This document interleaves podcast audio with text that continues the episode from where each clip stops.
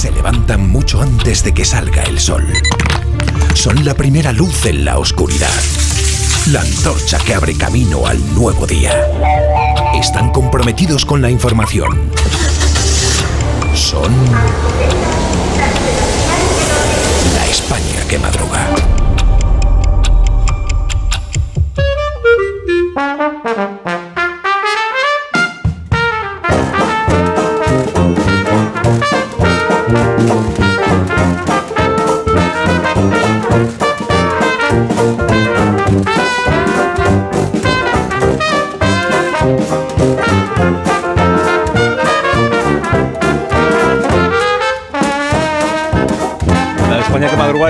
Con el profesor Rodríguez Brown. Buenos días, Carlos. Buenos días, a pesar del gobierno. ¿Qué tal el fin de semana? Magnífico, porque fui al cine, fíjate, a ver la película de Wim Wenders, Perfect Days. Hablaron de ella en La Cultureta, que está muy bien. Y después he leído el libro nuevo, bueno, nuevo barra viejo, de Andrés Trapiello, Los nietos del Cid. Ahora lo pongo todo en mi cuenta de Twitter. Muy bien, Daniel Ramírez García Mina, el nuevo, buenos días. Aquí un tataranieto del CID. Entonces, yo traigo la buena noticia. Se está imprimiendo la segunda edición de tus canciones y las mías. Gracias, compañeros. es que la promoción de este programa es- Fantástico, de David Summers. Os lo debo todo a vosotros, es verdad. Sí, eso es verdad. Eso es verdad. La promoción del programa, como diría Sánchez, es imbatible. imbatible. Rosa Belmonte, buenos días. Buenos días desde Onda Cero, Aeropuerto del Cairo. Bueno, ya se va acercando. Feliz José Casillas, buenos días. Buenos días, eh, querría hablar de mi libro, pero no tengo. O sea que estoy ahí en marcha, ¿no? Amón Rubén, buenos días también para ti. Ay, Un minuto y hablamos. bien, minuto, minuto. el 93, sí, sí. Minuto faltaba, ¿no? Minuto 93. Un minuto y hablamos. Minuto madru- 93 hablamos. Donde el Sina. Un. Más de uno en Onda Cero. Donde el Sina.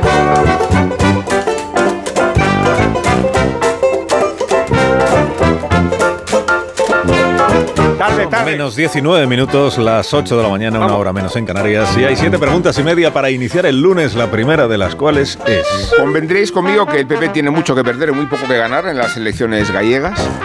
La segunda. O sea, no es una obligación conseguir la mayoría absoluta y un fracaso perderla sabiendo que la Junta se pondría en manos del BNG. La tercera. ¿Qué sería no ya del candidato Rueda, sino de Núñez Feijóo si el PP pierde el gobierno de la comunidad más representativa del líder popular mismo? La cuarta. Planteo la cuestión tal como tú mismo se la planteaste a Juanma Moreno. Si el, el día de las elecciones en Galicia pierden ustedes la mayoría absoluta y por tanto el gobierno se acabó Feijó. No, Bueno. primero no vamos a. A quinta. no vamos a ¿Y cuánto puede fracasar de rebote la vicepresidenta Díaz si Sumar no obtiene representación? Sabemos que no van a tenerla ni Vox ni Podemos. La sexta. No es bochornoso, sucedió el sábado, que el presidente de todos los españoles, también el tuyo, profesor, A ver. aproveche un mitin de su partido en Galicia para anunciar la subida del salario mínimo y apuestos, y apuestos, podría haber dicho que solo habrá incremento a quienes voten al Partido Socialista. Eso La séptima. ¿Cuánto de mínimo va a ser el resultado de los socialistas en las elecciones del 18F? Y la media que es la ¿Me lo última. pones, Fran, por favor? Pone Memphis que prolonga. Cuidado, corre, gol. Gol, gol, gol. Excelente gol. Gol, gol, gol, gol, gol, gol, gol, gol. Ya, no, los Vale, periódicos. vale. Periódicos. Ay, si es que no puedo dejar de oírlo. No puedo dejar de oírlo. Vale, vale. ¿Me lo pone Fran, por favor? Los periódicos de esta mañana de qué tratan, Dani. Vuelve a haber dos temas que capitalizan las portadas de esta mañana, las elecciones en Galicia y la ley de amnistía. Para comentarlo primero podemos meternos en la cabeza del padre Feijó. Es de noche, no sabemos si al amanecer o al atardecer, pero es noche cerrada. Así lo vemos en las fotografías con las que ilustra su entrevista La Razón. El padre Feijó trabaja tanto que se quita la americana para posar. Se exhibe con atrevimiento porque hace una porra. Dice que habrá ley de amnistía, que quien ceda va a ser Sánchez y que en la legislatura sobrevivirá por lo menos hasta después de las catalanas, cuando ya Puigdemont, amnistiado y quién sabe si fuerte en las urnas, podría no necesitarle. A ratos el padre Feijó parece Nino Bravo porque insiste en la idea de que él es libre y Sánchez no. Yo no estoy en libertad vigilada como Sánchez, soy libre. También dice, un poco juguetón, que los dirigentes de Vox están obsesionados con el PP. El momento más tenso de la entrevista llega cuando Carmen Morodo la aprieta con Rajoy y las cloacas del Estado. Feijó echa balones fuera con un argumento que podría salirle caro. Dice, si no le puede atribuir a Puigdemont delitos de terrorismo a la espera de que decidan los jueces, tampoco se le deben atribuir delitos a Rajoy. Veremos si en campaña los dirigentes del PP respetan esta norma. En cuanto a las gallegas, recomiendo el análisis de Ignacio Varela en el Confidencial. 18 de febrero en Galicia, punto de partido y de campeonato para Feijó. El PP conservaría la mayoría absoluta por la mínima entre 38 y 39 escaños. La probabilidad de los de Génova se hace casi certeza si sumar no alcanza el 5% necesario para entrar al reparto de escaños. Vamos ahora con la amnistía. Una noticia se repite en varias portadas, el español, el país, el confidencial, el diario, el independiente. El fiscal del Tribunal Supremo también se opone a investigar a Puigdemont por terrorismo, también porque la semana pasada conocimos que el, el, fiscal de la Audiencia Nacional decía lo mismo. Entonces, ¿qué implicaciones tiene esto? De primeras, mañana la Junta de Fiscales de la Sala Penal va a debatir el informe. Salvo sorpresa, el, el veredicto será el mismo. A partir de ahí, se pedirá al Supremo que no se investigue por terrorismo a Puigdemont. Una versión que conviene tanto al gobierno como al propio Puigdemont, pero decidirá el Supremo. Y ahora atención a esta noticia que es portada del mundo. El fiscal del Tribunal Supremo vio terrorismo, pero cambió su informe tras reunirse con el fiscal general del Estado. Álvaro Redondo, así se llama este fiscal del Supremo, escribió de primeras, según la crónica del mundo. Puigdemont participó en conductas con la evidente intención de atentar contra la paz pública. Después modificó su criterio e hizo un segundo informe en sentido contrario tras verse las caras con su jefe, dice la información que firma Ángela Martialay. Ay, ay, ay. ¿Recordáis cuando Sánchez pletórico dijo aquello de ¿y de quién depende la fiscalía? Eso. ¿Y qué otros hay has encontrado en esas canciones populares de España que son un periódico? Hay más sobre jueces y qué maravilla esta transición. Este homenaje al lenguaje, este homenaje a tu lengua, patrón, porque sabes que te quiero y que también amo la transición. Bueno, una entrevista en el diario.es con Sergi Sabriá. Y os preguntaréis quién es este hombre. ¿Quién? Venía dirigiendo la comunicación y la estrategia del Govern de Pera Aragonés y ahora lo han ascendido a viceconseller, viceconseller, profesor, lo que le permite entrar a las reuniones del Conseil Executiu. Bueno, supongo que lo han hecho por su talento en el análisis. Mirad qué filo hila. Dice, dice Sabria, el juez García Castellón está prevaricando clarísimamente y lo intentará todo, incluso no jubilarse. Hay jueces con metralleta. En el español cuentan que Bolaños aparcará el pacto con Junts hasta después de las gallegas para no perjudicar al PSOE en las elecciones.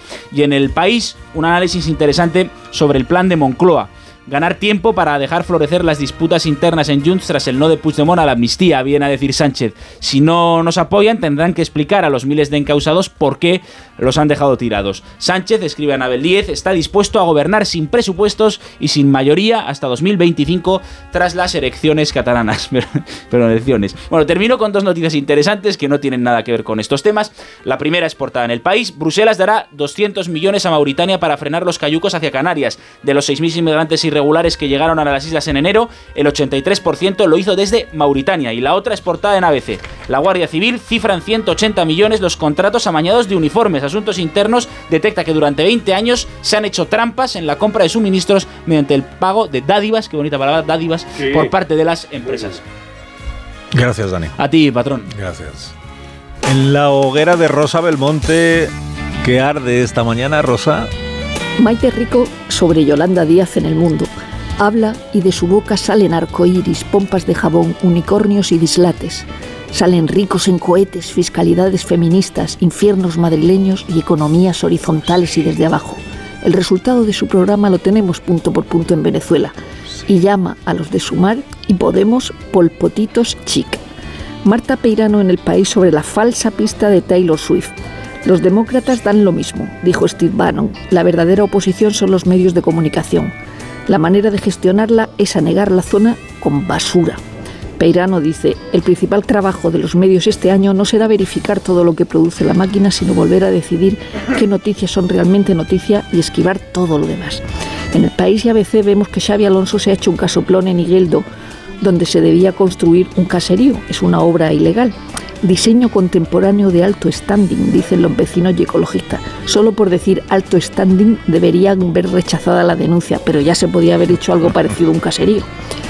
Nebulosa, Benidorm Fest, cincuentañeros y una canción que se llama Zorra, es decir, la que va a Benidorm. Pop petardo del bueno a Eurovisión. Según Carlos Marcos en El País, en La Razón, Jorge Fernández, es patético que una canción de nombre Zorra sea elegida para representar a España en Eurovisión. ¿Acaso tiene Radio Televisión Española derecho a que eso represente a España? Bueno, representa a Radio Televisión Española. Quiñonero en ABC saca una historia fascinante. El misterio de los robos de libros de Pushkin que recorre Europa. Han robado en la Biblioteca Nacional de Francia, en las bibliotecas universitarias de Varsovia, Tartu y Vilna. Son unos profesionales. En París primero robaron las primeras ediciones y luego colocaron copias. Pudieron trabajar por encargo para millonarios y se pudo contar con la complicidad de Putin. O sea que también puede hacer el mal con la literatura.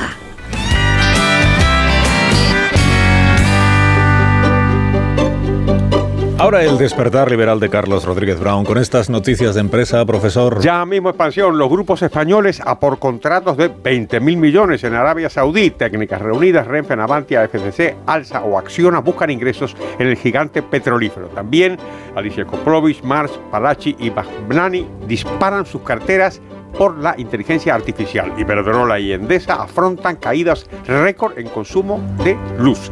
Cinco días. El gobierno inicia los preparativos para segregar la Comisión de la Energía de la Comisión de Mercados y la Competencia. Para esto sí que somos buenos, ¿eh? para crear burocracia, etc. El impuesto a la banca va a recaudar 400 millones más en 2024. Ch, ch, señora, el impuesto a las empresas lo paga usted. El economista, el gobierno agota el plazo para pedir 30 mil millones en fondos a la Unión Europea. Inditex paraliza su logística por tren y se pasa al camión por obras en la red. Y hasta, y hasta 2 millones, 12 de trabajadores perdieron su empleo en 2023. Vamos a la prensa económica internacional. El Wall Street Journal nos habla de pues, todo el movimiento de las acciones tecnológicas y problemas, siguen los problemas en el caso de Boeing. Financial Times dice que Irán utilizó cuentas de Lloyds, pero también del Santander para evadir las sanciones. Se habla mucho de, Taylor Swift. Dice, claro, ella tiene mucho éxito, pero la industria está, está bastante regular, parece una excepción más que la regla. Y terminamos con Rana Foruhar, que presenta un artículo interesante en el FT sobre la diferencia que hay en la política antitrust en Estados Unidos y